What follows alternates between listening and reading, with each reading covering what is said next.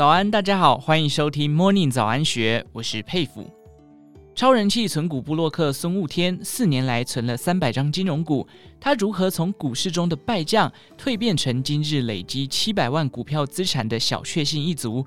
而小朋友学投资团队又是如何透过成交值的秘密找出涨跌讯号，并且找到主流股的呢？以下带您了解这两则投资理财的相关内容。一九九八年，我第一次踏入股市，那时还是个对于股票浑然不懂的新手，不知哪来的傻劲，自认为在金融市场中，股票应该是很容易的，而且是最快赚到钱的投资方法。果然，新手入行就有得到装备的好运。在没看过股票 K 线图、未研究过任何指标及公司基本面各项数据的情况之下，盲目买进，居然还赚钱。当时进账两千元，马上就请同学吃饭。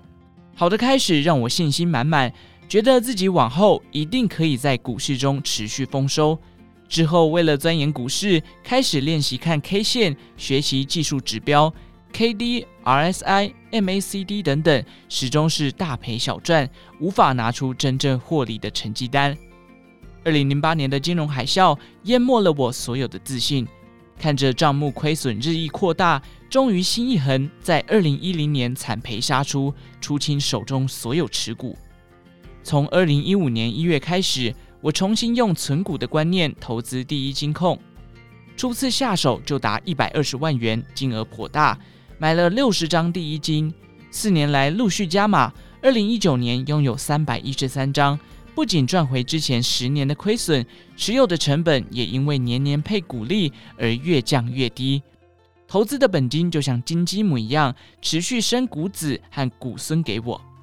对我的生活及家庭来说，最大的改变是不用提心吊胆，时时在盯盘，也不需要担心股价的高低起伏，只要安安稳稳紧握资产。一边赚股利，一边悠闲地享受人生。当初买进第一金的成本是十八点六元，二零一九年平均一张只要十二点八元。我并非大户，从第六十一张开始就是按照存股买卖 SOP 准则买进。以我投入的时间和资金来说，非常适合分享给小资存股族运用。不管你的本金多少，只要开始起步，选好股，给他一些时间，相信我。存股绝对是可以托付终身的投资方法。小朋友学投资团队不做预测，只看事实，每天从成交值排行看热钱流向。成交值排行是将每天收盘价乘以成交量的数值，由高至低排序，每天注意前二十名就可以了。如果某档个股或族群不但进榜，且能在榜上维持一段时间，代表市场上已有相当多的资金进驻，不但成为波段主流的几率大增，且不易马上转多为空，因此是相当简单而且有效的选股方式，最适合没时间、没内线的散户。团队中的成员布鲁，他的做法是：若一档股票新进入成交值排行榜，就可以开始注意。他会检视公司基本面状况与技术面的买卖讯号，至少要有获利，且营收年增率要有成长。如果符合这项条件，他接下来会以站上五日线作为买进依据，一直持有到跌破五日线才卖出。未来如果这档股票仍然在成交值的排行榜上，就等它再度站上五日线时再进场。透过成交值排行，这两年每个波段领涨台股的主流，从二零年的防疫、绿能、IC 设计，到二一年的航运、钢铁、IP 系制裁等，小朋友学投资团队全都参与，而且都买在起涨点附近，为团队带来相当好的绩效。